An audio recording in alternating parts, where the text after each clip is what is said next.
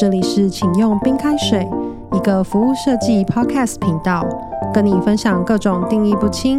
各种好不容易用上服务设计的日子。让我们用听四张黑胶唱片的时间，一起来聊聊今天的故事吧。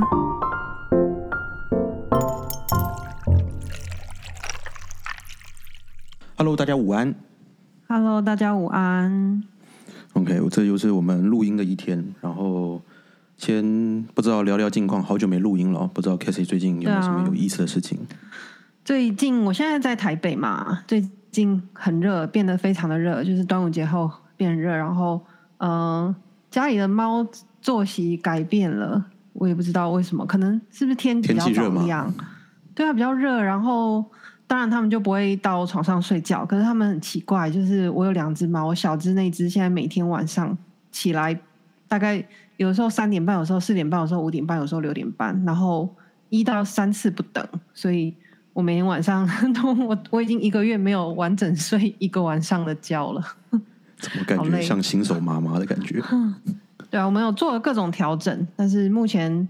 目前最好最好的状态是他六点半才叫，这样我就至少可以有六个诶六个半小时之类的，然后迅速喂完之后，我再去睡后面那一段，然后为了这样还去买了睡眠益生菌，想要 optimize 前面那一段，然后这不是卖药电台。好，然后不知道我这样对，那你呢？最近最近啊，最近就对我在上海啊，然后天气的确也是变热了，可可怕了，这上海这个天气。然后我不知道，就也其实台湾也热啦，都热，然后而且都是湿热，所以特别难难受。然后我现在进入了那个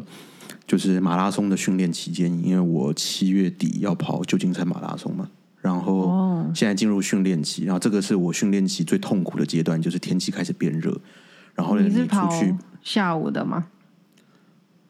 呃，下午不是，就就我是跑半夜的，我没办法跑，半夜热还是很热吧？就是半夜还是很热，但是那已经是一天最凉的时候了，所以就是尽可能的维持在三十度以下的温度跑，因为只要是白天一定都是三十度以上，那所以那个跑起来很可怕，因为我要练全马，所以那个那个跑起来都会想死的。全马哦耶！对我最讨厌跑步了哈。我跟你讲，我也我也不喜欢跑步。对我我我我跑步的我跑步的原因，或者我设定我要跑一个马拉松原因，就只是因为要让我动起来，所以必须要跑一个听起来好像很厉害的马拉松。这很厉害啊，听起来是很厉害。所以你说的是马拉松很厉害，还是旧金山很厉害？我我分不出这个的差异，可能你你们在脉络里的人比较有差异，它是有差异的吗？那我问你哦，那如果我今天跟你讲，我跑的不是旧金山马拉松，跑的是波士顿马拉松，对你来讲有区别吗？没有，没有嘛，对吧？原因是什么？其实波士顿马拉松，如果是跑马拉松人就知道，它是世界四大赛事之一，而且是那个爆炸的。那个吗？诶，是爆炸的吗？是好像是。啊，我们现在有一个声音出现了，对，是是，它是世界四大马拉松之一。然后你要能跑那个马拉松，你首先是要有在其他认证的赛事里面，呃，哦是有拿过好成绩的，就是一定的成绩以上，不一定叫好，一定成绩以上，你才有资格去报名。所以呢，比如说台湾，我记得台湾好像唯一只有一个赛事是经过认证的，就是万金石的马拉松，然后是铜牌认证的。那个应该那个成绩我自己没研究，我不因为我不跑波士顿马拉松。嗯，那跑旧金山马拉松就很简单一个道理，因为我今天跟你讲旧金山，你会知道它，然后我会告诉你说，我们旧金山马拉松会跑过旧金山大桥来回哦。嗯嗯，对啊，然后大家就会有画面会跑 Golden Bridge 嗯。对对对对，大家就有画面的。但我讲跑波士顿马拉松，你任何感觉、任何画面没画面，嗯，对吧？所以那个话话题性比较强。对，然后而且 而且哎，而旧金且山马拉松就是马拉松是上上下下的吗？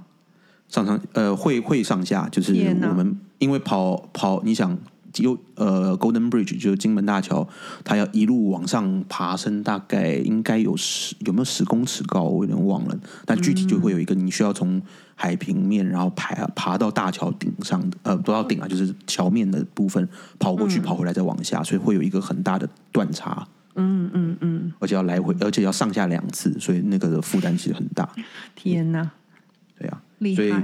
就是就这么单纯。跑旧金山马拉松不是因为旧金山马拉松厉害，旧金山马拉松是因为它好报名，因为它不是主要赛事，所以呢，报名都能上，你只要愿意跑都能报上。但是波士顿马拉松是你想跑你还不一定能跑到，所以跑旧金山马拉松对非跑马拉松的人来讲说，哦，可以跑过那个桥，但波士顿马拉松就是，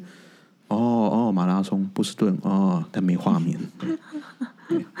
所以我也不爱跑步。OK，好，所以这是我们的近况，然后跑马拉松，对我好像从来没聊过跑马拉松，不过我已经跑了第，这是应该我跑第五年了。嗯，希望能够完成我十年的挑战，就十年之后我就开始哦，我是一个跑了十年旧金山马拉松的故事，这样。好，你跑完我们再来 update。对，好的，那今天呢？哦，这样会不会转的有点硬？因为刚刚我们的我们的 guest 已经偷偷的就说了一个对，呃，就已经暴露他的他的存在。这应该蛮好剪掉的吧？呃，老实讲是可以剪掉，就是我们分轨的嘛，所以其实是可以剪掉，不过我们不会剪。那其实就这么自然的，就刚好有一个 guest 在现场，所以呢，今天呢，刚刚我聊了我的马拉松故事，就是旧金山马拉松为什么？我们今天要来找到一个，我想叫他说故事大师。呃，给你这个条，给给你这个这个抬头，会突然压力很大？还还好，还好吗？那挺好的。就是今天呢，邀请到一个也是老朋友啊，我的老朋友叫 Jinda，不知道多少人认识他。反正我跟他的渊源呢，其实是我其实有点忘，应该是当年我来上海寄住在你们那儿，对吧？那时候你跟 Raymond 是合租，对，然后我就去那边蹭蹭房子，这样蹭待个几天的，然后认识的。然后，但是后来为什么有持续性的联系，我其实有点忘了。反正就是每次来上海就会可能联系一下，碰个面，聊个天，吃个饭，然后就一直到现在，也已经多少年了？还记得有几年了吗？我都忘了。应该也快十年了吧？快十我是我在上海都十年了，你在上海十年了，啊但是我认识你的时候，你在上海应该已经待一阵子了。没有哎、大概第三年吧，IDO 那年，哦，OK，对啊 IDO 那一年，所以应该有个七，至少我们认识七年了吧？OK，好，所以他刚刚是露出了一个脉络，就是嗯，之前待过 IDO，然后，是吧？你你你这个表情是啥意思？我没有没有人在看你在？看什么？说谁？没有，我在说我的我在哦我我在我在看我的画面里面，哦，我需要我需要看画面吗？哦这不是一个 podcast，对对对，这是个 podcast，没有，我只是在确认一下大家的，对，因为我们现在录音是这样，我跟君达我们俩在上海，然后 c a s i e 在台湾，所以现场录音，但我跟君达我们人在现场，所以他在我旁边。Hello 然 Hello，后对，所以 Jinda 现在的身份呢是一个自由工作者。对啊，刚离开 Frog，OK，刚离开 Frog，所以知道这件事情的人就知道，就是 Frog 的上海 Studio 算关闭了，对吧？解散。休息哦 OK，好，放长假，休息放长假，好，之后怎么样？有缘再相对，见。我们再看看后面发生什么事情。好，所以 Jinda 要不简单的介绍一下你自己？好啊，嗯大家好，我叫建达，然后我的名字可能嗯美国的发音都不太一样，对啊，有什么发音？呃，印度人叫我甘达，甘达，哦对啊，，OK，因为中文英文是同一个。对我我本身就算就是设计师啊，对啊。然后背景的话，其实我对两个东西比较有兴趣。大学那时候其实没有想过要要呃做设计，只是想读广告。我记得那个年代，号称有才华的人都跑去做广告了。对，所以那时候觉得、诶这个行业很有趣。但它吸引我的点其实是，呃，它其实蛮去广告广告应该是最早期去研究人的心理学嘛。二战之后研究心理学行为，然后把这个其实是非常强大的一个工具用在了商业的环境。对我只是单纯对这个呃逻辑觉得很有兴趣。那所以其实还没有进到大学前就开始在做一些相关的一些，比如说学校社团在做一些这种广告类的创意的东西。那时候觉得这很有趣。对，后来误打误撞发现，嗯好像我我想做其实是设计。对啊然后后来另外一个标签其实是。啊、后来去纽约之后，读了一些呃关于跟科技相关的，对啊，那个系叫 Design Technology。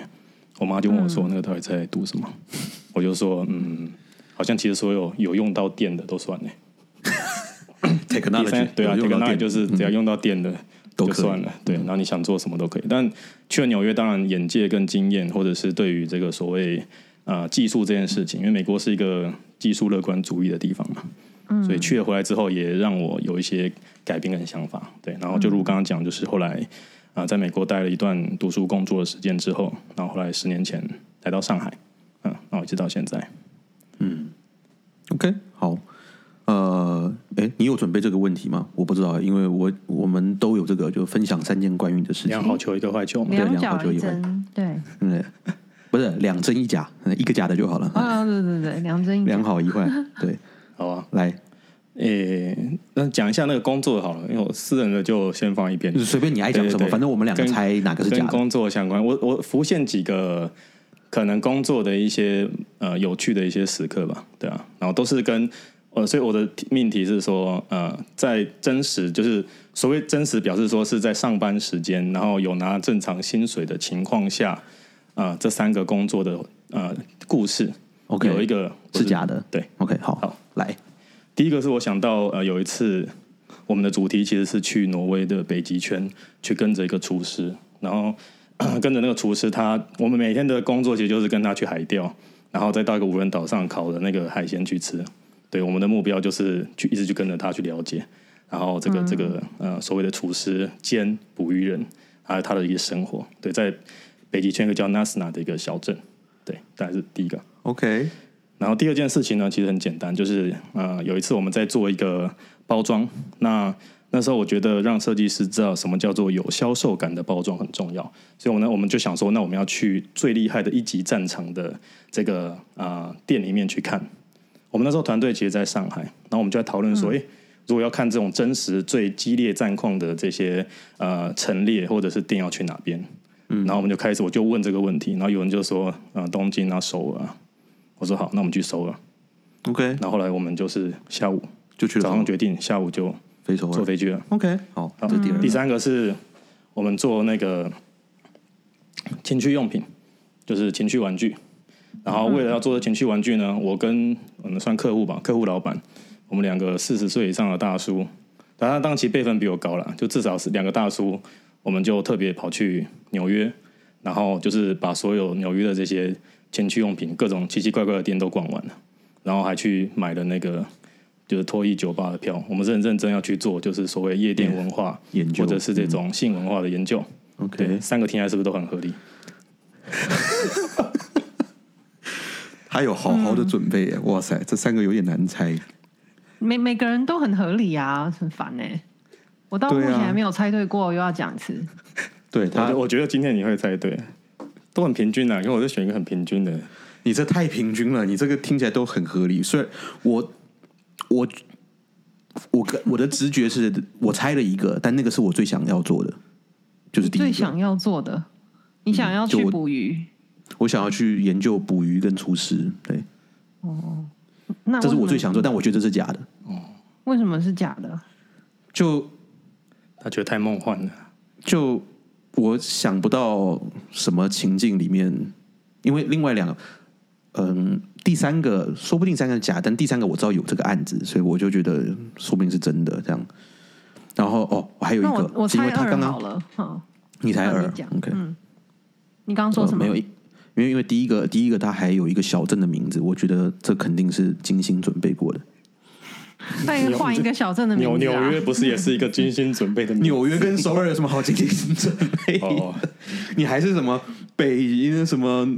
北极圈呢？是这一个什么小镇？当然我们没有时间去查那个到底有没有这个小镇，但是都感觉像个精心准备的地方。好那我猜第二个我猜第二个，首尔的那个，哎 k i s s 是以前都没有猜对过啊？对他目前有没有猜对过。那恭喜你今天猜对了。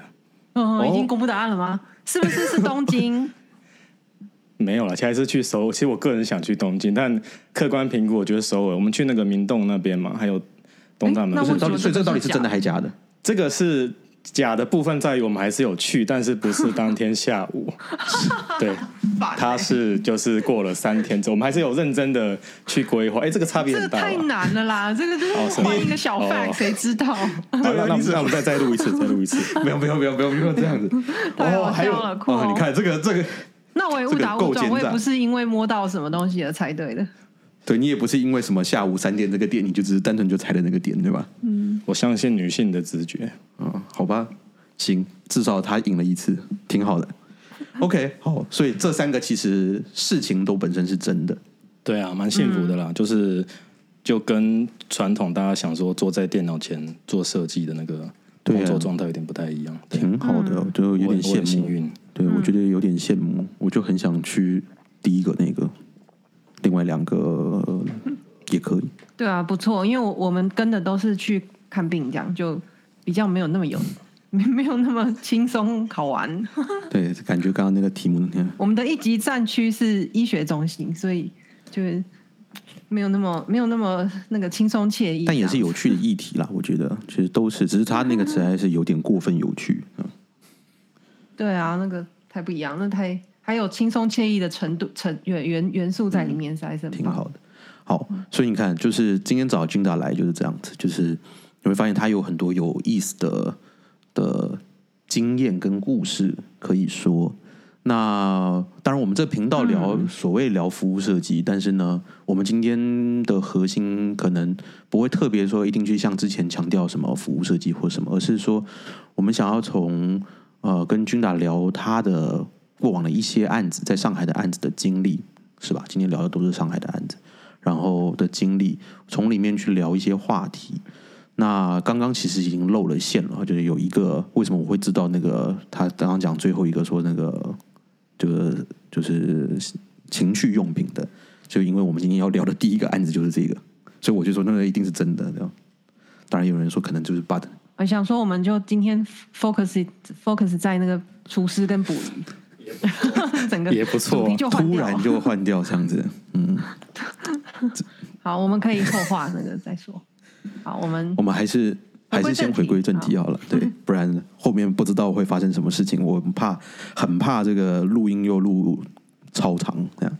好，那就今天我们就这样，有君达有准备了几个案子，然后我们再简单的聊一下，然后我们再最后综合的去谈一个大话题。不过这大话题我们暂时先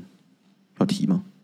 我觉得先不提吧，反正等下看聊到哪里是哪里，说不定我们就真的突然聊一聊 去聊聊去厨师跟钓鱼去了。所以呃，我们第一个案子就聊聊刚刚提的情趣用品，所以看起来那个那个案子就已经很多有趣的事情，所以看看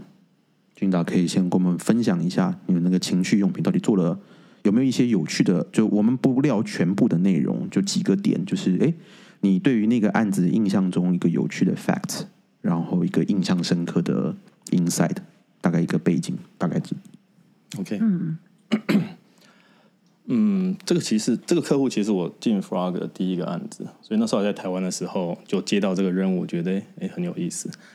然后，然后这个客户是我我们非常合作非常愉快的一个客户，他是中国算是中国本地最大的一个品牌跟制造商哦。那其他市面上的牌子都是呃算外商嘛，但是在中国本地在制造跟销售来讲，应该都是呃非常前面的排名的嗯的一个客户。好，那这条线我相信我在这个之前我也没有接触过，或者是觉得这是一个新的挑战。简单来讲，我发现呃。诶，我好像手边的，我当然我们还做过很多所谓不那么有趣的题材，其实我们都做过。但我发现，呃，之前我经手案子很多，要么就是跟食物，要么就是跟性有关系的。这两个应该都至少做了六年，五到六色性也嘛好几个不同的，对啊。那但我觉得也是因为这个关系，让我看到了一些呃所谓更偏向本质的东西吧，对啊。虽然其他的一些设计语言或者是流程很重要，但是在这两个主题上，我的确看到了一些我觉得对于所谓人性或者是对人的这个呃欲望跟渴望，或者是我们讲意义上来讲很有意思的一些故事。好，嗯，那你刚刚阿 Sir 提到一个重要的 fact 是不是？就是呃，其实很多人对所谓的这个呃性用品，他其实是不了解的。他跟其他很多的所谓的电子产品或者是呃软体产品不太一样。很多时候，其实大家去当大家去讨论一个东西，你讨论越多的时候，其实你整个对于这个东西的理解是很多的。比如说，男生就讨论车嘛，对不对？然后女生去讨讨论很多美妆。所以，这个所谓在市场或者在公共舆论上很常被讨论的东西，通常都比较助长了所谓设计的进步。所以你看，就是很这种我们刚刚讲车跟美妆，其实它是在每在很短时间都会很快速的去迭代，或者一直有推推陈出新的东西。嗯，但是你们有讨论过你们家用什么抽水马桶吗？没有。那你知道你家用的筷子是什么牌子的吗？大部分人都不知道。顶多谈材质，对，所以就是我们发现，其实很多虽然这个跟你使用的需求的频次跟重要性无关，但你会发现，如果一个东西大家很少去谈论的话，基本上它在这个行业里面是比较封闭的，嗯嗯，对不对？你看，我我常常讲这个 Comden 这个保险套这件事情，它其实从一开始几十年前发明到现在，其实它的突破不大。它就是那个样子，就跟抽水马桶逻辑一样，你你很少说在这个行业听到什么突破创新。那当然，它有一定的呃难度，还有它才那个所谓技术上的限制。我印象很深，就是在大概十年前的时候，Bill Gates 的这个基金会，他其实在每一年都有发一个题目，他就是广征那些能够改变世界，或者是能够呃所谓拯救或帮助到最多人的一些主题。我印象很深，他有一年他就是提出那个就是所谓的呃简便的一些所谓冲啊、冲水就是冲水马桶的方案。因为很多第三世界国家，它就是很多人会死于这种疾病嘛。然后有一年，他其实就是在提这个 c o m d o n 这个保险套的这个主题。那当然大家很理解，但是主要是第三世界国家很多 HIV 的这些感染者。那我印象很深哦，就是那时候呃很多的创新的方案，那有一些人就说好，那我用喷的，哇，这概括够开脑洞嘛，对不对？或者说它有些东西是呃非常的创新，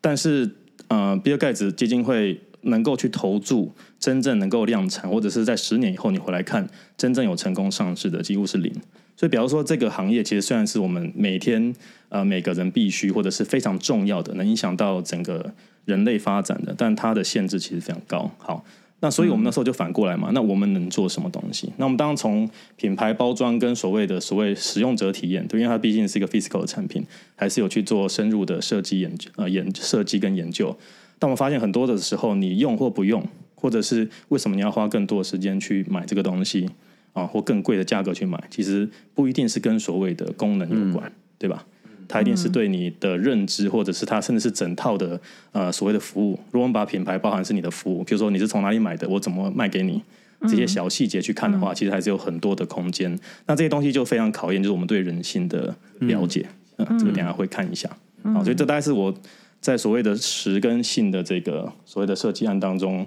呃，所谓了解到人性的情感，它一样的产品，但是它对这个东西的认知哦，会带来非常大的差别。对，这应该是一个主要的呃主题吧就我。们今天会有两个类，一个一个当然就是刚刚讲所谓跟性产业，就 sex toy 这个部分，还有也会谈到一些跟等一下稍微晚一点聊的关于食的部分的案子。所以刚刚君达就用这样提的，就是等于是。哎，这两个从人的基础的需求跟欲望的这种东西，然后类的案子，包含这些背景。那所以在这个案子里面，就 sex toy 的这个案子里面，你们有一些什么有意思的发现吗？或者是什么洞察印象深刻？你还记得当初做的时候有哪一些比较令你比较眼睛亮，或者哎你没想到过是原来在我没进入做这件事情之前，我是不会用这个角度去看这件事情。其实全部对我都是新的啦。其实我我特别要声明一下，这个案子大概是我这十年来，就是我唯一一次没有参与到就是真实一对一用户访谈了，因为它这个主题是女用的情趣玩具，对，跳蛋跟震动棒。当然这个男性也可以用了，但 我们那时候有考量过嘛，就是说，哎，我就跟团队说，你觉得说一个大叔在现场可以让整个气氛更融洽的话，我是愿意去啦。但如果没有帮助的话，那你们自己去。所以这是唯一一个，就是我每天就在饭店等饭店里面 OK 做我自己的事情，然后再等他们回来然后等那个团队回来，然后跟我说故事。然后说故事的时候，我要非常，因为我是这个团队呃，对，就这个呃做情趣玩具这一次专案唯一的男生，然后又是嗯 lead 嘛，对，但我就是用一种非常严肃跟严谨的态度来面对这一切，所以回来我不管听到什么东西，我都很认真免得，被 me too。对对对，但这是去年的案子啊，对，但我还是蛮认真听。但就像我刚刚讲，其实所有东西对我来讲都是非常新的，对啊。然后我觉得也是一个很好的角度切入，让我了解到就是在中国这边的这些人跟文化一个很有趣的点，对。但细节我等一下对，现在可以讲了。就我就好奇，所以从你作为一个这个 project 的 lead 唯一的男性，然后呢，你当然都是等着团队的成员回来，然后我们一起把资料带回来，一起进行分析跟跟写写找到洞察。有哪些有意思的东西？从你的视角来看，就我相信很多，但是有没有一两个你印象最深刻的？好，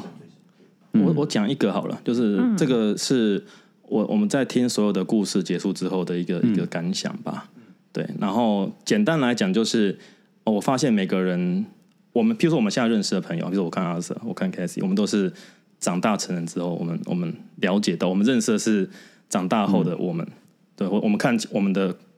呃访谈的对象也是这样子。但我们发现呢、就是在至少在这个主题或者是在这个用品上面，很多的任何的包含观念跟他的决策，甚至他的生活习惯，我们发现其实都很重的跟他儿时或者是甚至更小的那个幼幼儿时期的这些经验有关。嗯，对我举个例子，譬如说我我我开始试试试着去讲一些所谓那个 archetype，、譬如说从小缺乏父亲肯定，非常需要父亲来肯定的一个小女孩。对她长大以后，诶，为什么会呃有这样的生活状态，或者是为什么会去买这些呃可能阿 Sir 觉得口味非常重的这些用品？对啊，其实都是有脉络可循的。那我们有时候其实，在看用户或者在使用者的时候，都常常只是看到他现在此时此刻此刻这个切面，对啊。但这个主题让我们有机会去回溯到，就是他儿时或者是更小的时候那种成长的环境，然后父母母亲的一些相处的过程，然后他一路上来在情感上受的一些伤害跟挫折。然后造就了他今天这个情况。然后，那当然我我会这样讲，就是表示说我原本在看我们的受访者的资料跟条件，跟他带回来的故事，我就会发现哇，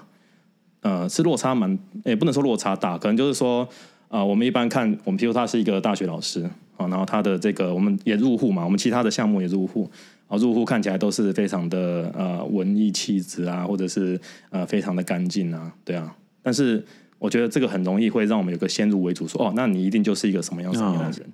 对啊。但其实我们人还是有很大的一部分是不会是你短期这样入户或一次访谈就可以看到的。那因为这个只题目比较直球对决嘛，他会讲就是你很真实的以前的包含情感跟性的一些经验，所以这个就会揭露出你就很清楚看到一个人为什么会变成今天这样的，包含他的购买决策跟他的生活的一个 lifestyle。跟他儿时跟年轻时候的那些情感所受到的这个经验跟故事是非常强相关，甚至连本人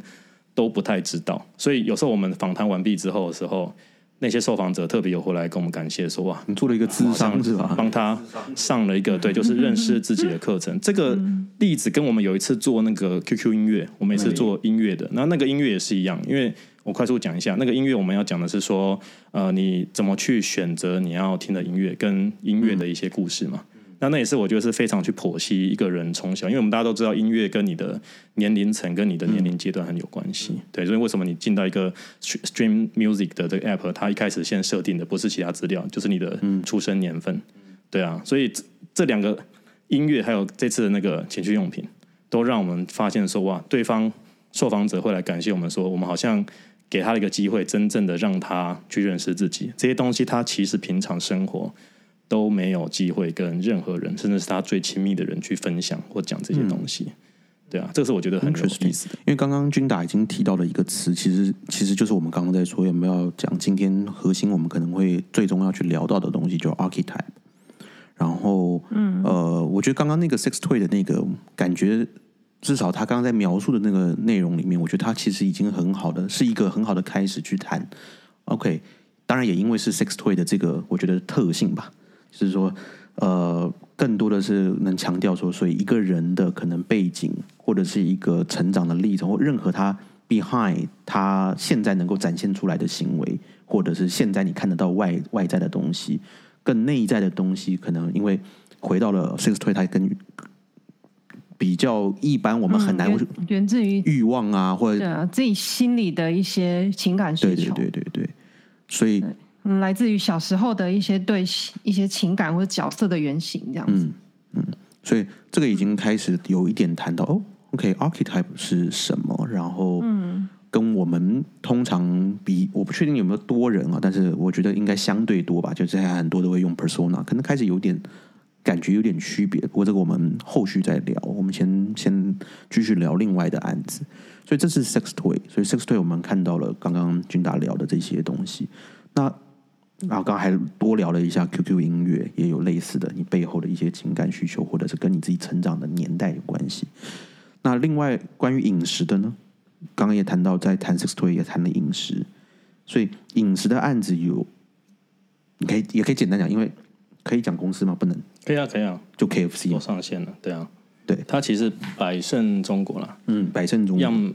百胜又是 Pepsi 旗百事旗下的，嗯，但它应该算是中国最大的餐饮公司，对，嗯嗯，对。所以这个案子当初有，因为我知道你们这个案就跟应该不是说这个案子，应该是说跟这一个客户其实做了很合作了很多案子，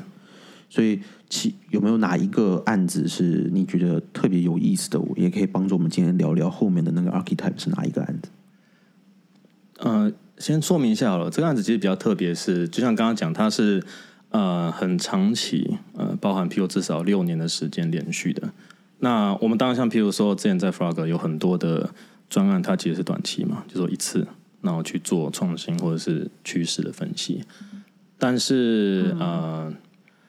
在这种譬如说你观察同一个客户跟方案，可能譬如说我们这个长度到有一些原本在甲方公司的主管可能都没有待那么久，嗯，对不对？所以我们六年的时间，我们看我才发现说啊，其实你要做好一件事情，比如说哪怕是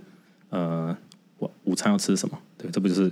餐饮业的基本命题？连一个简单的点餐，然后选择吃什么这件事情，你从六年的脉络去看的话，你会发现啊，原来这个时间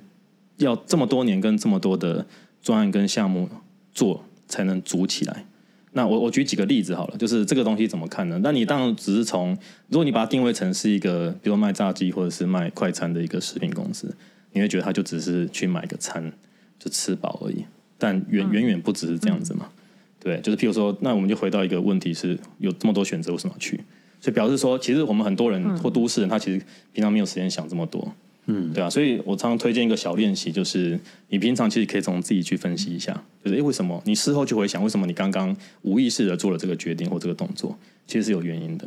好，所以我们看这六年当中，其实你你我看到的不只是呃卖吃的食物这件事情。我举个例来讲，比如说呃，我们常看到一种类型或故事是那个想要让家人更好的父母或者是长辈，对不对？然后他带着孩子去吃，不管是肯德基或麦当劳这种地方，嗯，或者说有一个特别对所谓家呃同事或者是家人很热心为同事跟家人奉献的啊、呃不管是你的同事或你的父母或者你的伴侣，嗯，对啊，他们都在所谓的这个快餐。我们那时候做的是那种呃手机点餐跟外送嘛，对，就是七年前开始做数位化的。啊，他们都在这种新的科技服务跟所谓很简单的这个一个炸鸡跟汉堡的这个食物上面，能够满足到他们身为而人或他们在生活上一些重要的一些动机，或者是一些他们觉得就每天生活的目的吧。对啊，我刚讲到那个呃，为了别人而买，这个这个学说是我在看那个 Daniel Miller，他有一本书，他在讲就是说，你你仔细回想才发现是真的。我们大部分的购物，不管是买一个餐或者买一个东西，我们很多时候买并不是买给自己，嗯，而是买给别人，对不对？对啊，比如说，哎，嗯，哎，小宝要不要买？要不要玩 PS 五？爸爸买给你，那是爸爸自己要玩。对啊，所以很多的购物，我们发现那个比例大到比我们预期的还多。就是其实我们是有一种叫算是那种宗教型的奉献。我们其实买这东西，我们不是相信是为我们好，而是我们相信买了这东西之后，我的伴侣或者我的家人或者我的孩子会更好。这个状况其实在中国特别明显，对啊，所以我们就发现说，你看，你哪怕只是对一一个玩具或者是一套餐，其实它背后的这个动机跟它要满足的东西是非常不同的。主要是对孩子最主要了，在中国的话，会不会对孩子是一个明显的一条路。非常大的明显？是对，嗯对，因为只要我觉得刚刚讲的那个点，应该比较偏向于说为别人买，就是我不知道，就当然 PS 五我觉得是是不一样，就是其实自己爸爸也要，只是拿那个 拿孩子的来作为理由，降低自己这个购买决策上面的一些可能的，不管是各种心理的负担，说嗯我不是只为了我自己，但是我觉得刚刚讲到那个，包含谈到饮食的决策或者是什么，其实的确在这有很多的确都会是以孩子，就是很多很多的这个脉络，其实都是说从孩子的角度思考，其实爸妈的决策的速度跟愿意的程度会大大高过于他只为自己做决定。这个很文化性啊，你如果放到欧洲跟美国，可能又不一定成立了。对这就为什么大家发现一样 KFC，但是你在美国看到 KFC 跟在中国看到的是完全不一样的。嗯，对的，对的。不过就额外问啊，所以就像你刚刚讲，每个选择都有要。那你刚刚中午为什么？有一个访谈人，他他的形容其实很简单，但我觉得很奇妙。嗯，对啊，他说你不觉得就是进到某一家的时候，你就感觉整个餐厅油油的，但是另外一家不会。我我就不讲哪一家是有，哪一家不会。但是你会很神奇，就是你当有些人是，比如说他一定要吃呃 A 家的某一个餐或 B 家的某一个包，这个都理解。但有时候你就很奇妙，其实你不一定是自己知道怎么决策的。等下会讲到这个隐喻的概念，就是说你觉得最重要是，当这两家的地点跟吃的东西都差不多，其实你也没有特别嫌弃或喜欢哪一家。但是你的隐喻开始出现，比如说我就感觉这家油油的，嗯，这家是一个比较偏向办公。环境这样子的，对不对？嗯，一个一个很很，比如说科技感或者比较偏办公环境的。好，那这个时候你假设上班时间，你一定会倾向比较像那个所谓办公室，哪怕它的设计不一定是最好的。你可以理解。所以你的你你觉得这个是因为品牌塑造的原因吗？这个我觉得是，就是我们讲讲比较终端的，它一定是你呃，我们从主观的感受来讲，一定是你自己的经验加上一些。譬如说别人的，就我刚刚讲别人的这些话语，跟其他综合的经验综合来的，它是一种很潜意识的东西啊。你绝对不会今天分析说，哦，我觉得今天啊，我不选 A 而选 B，是因为我觉得 A 有有的 B，他你不会这样想，你一定说没有啊，我就是想吃某一个派啊，某一个堡啊，这是你的官方回答嘛？嗯，对啊。但是你实际仔细的去想，就像那个用户这样这样描述，我就觉得哎，这个很重要。即使你真的进到那个 A 家，你觉得说，哎。没有啊，没有证据显示 A 比较有啊。但这个问题很有意思啊，为什么那家给人的感觉就是比较有？它可能是灯光的问题，嗯，有可能是它整个就是，比如说排油或者是中央厨房的这个设置的问题，或者是一种，比如说我就觉得你的颜色看起来就是暗示了我你很比较油，或地板材质的问题，我觉得这些都很有意思啊。了解，我我要啊，这这段剪掉啊，这全部都要剪掉吗？还是只要名字不要露出，只要不要露出名字就好了嘛，名字不要露出。因为我觉得刚刚我们就只是后面都很隐晦的讲了是油油的，跟对对对跟不是油油的名字不要剪。好，那没有关系。所以，我所以我我觉得你就剪掉吧。诶，但是我觉得这个以免造成那没有很没有还还好啦，不用不用一定要没有不是因为我觉得这延伸的讨论其实会连到我们刚刚要讲的东西，因为我觉得这件事情有意思的事情是。前期你要就是我们在谈选择这件事情，然后因为我们会剪掉一些东西，所以反正 anyway 没问题。然后呃，我说选择这种东西就是刚刚，因为刚刚选择是一种行为，也不全然是，就是但是我们在做研究的时候，你会观察到，OK，某个消费者他有一个行为，他选 A 不选 B，对，这是一个行为，对不对？我们可以研究他，然后你们可以去问他了解为什么，为什么你选 A 不选 B。那你你你可能就会，当然问你不准，就是问我们这种人都不准，原因是因为我们太多分析了，我们自己可能可以回头分析，但是当然也可能有有有意思，但是这些包含了一些行为背后的原因的研究，对你来说，因为我们今天有一个主题的核心会后面谈 archetype 这件事情。你觉得跟你在研究当中，你对于 archetype 这件事的研究，它这彼此之间，包含比如说看到一个行为，比如说我们说你选 A 为什么为不是为什么选 A 不选 B，为什么选 B 不选 A 这样的行为，你去了解它背后的原因，但是它离 archetype 有没有距离，或者说，哎，这个也是你形成 archetype 的一个过程，算是同一件事情。嗯，可以多说一先讲几个原则哦。第一个就是，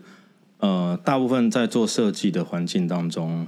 我们是为群体而做的嘛，为商业环境而做的，对，嗯，我如果今天是单纯，比如说我写给 Casey 或写给阿 Sir 一张生日卡片，那我完全可以去定制说你喜欢什么，或你想要听什么，我就给你，这是一个很一对一的嘛。但我们大部分的设计都不是这样子，对，所以我们把定设计在拉的百分之九十九都是为大部分的人设计的。那所以呃，简单来讲，我们在意的不是个人，这个其实很有意思啊，可以有无限的讨论，嗯。这是很很吊诡，就是我们在做电线的时候，我们太过于去在意这个人说什么，或我们想要试着用这个真实的故事无限上纲到一个我们觉得是真理的东西，但这个通常都是悲剧的开始嘛。我们我们在意的其实是一个集体性啊，这集体性甚至包含就是不是大家喜欢什么，是大家需要什么。所以这个我们等下会提到，就是以我个人来讲，我我怎么一步一步，其实我不是要先去这个搜索或者去研究。Archetype 或原型这件事情，而是做着做着，你就会发现，哎，嗯好像隐隐隐中，为什么很多殊途同归？为什么很多东西都最后会导到一个很根本的东西？那个到底到底是什么？对不对？否则你一个一个去问，然后很多很多呃，在这个过程当中的一些呃伙伴都会说，哎，可是我我照着那个用户讲的，或者是我我也知道不要听用户的，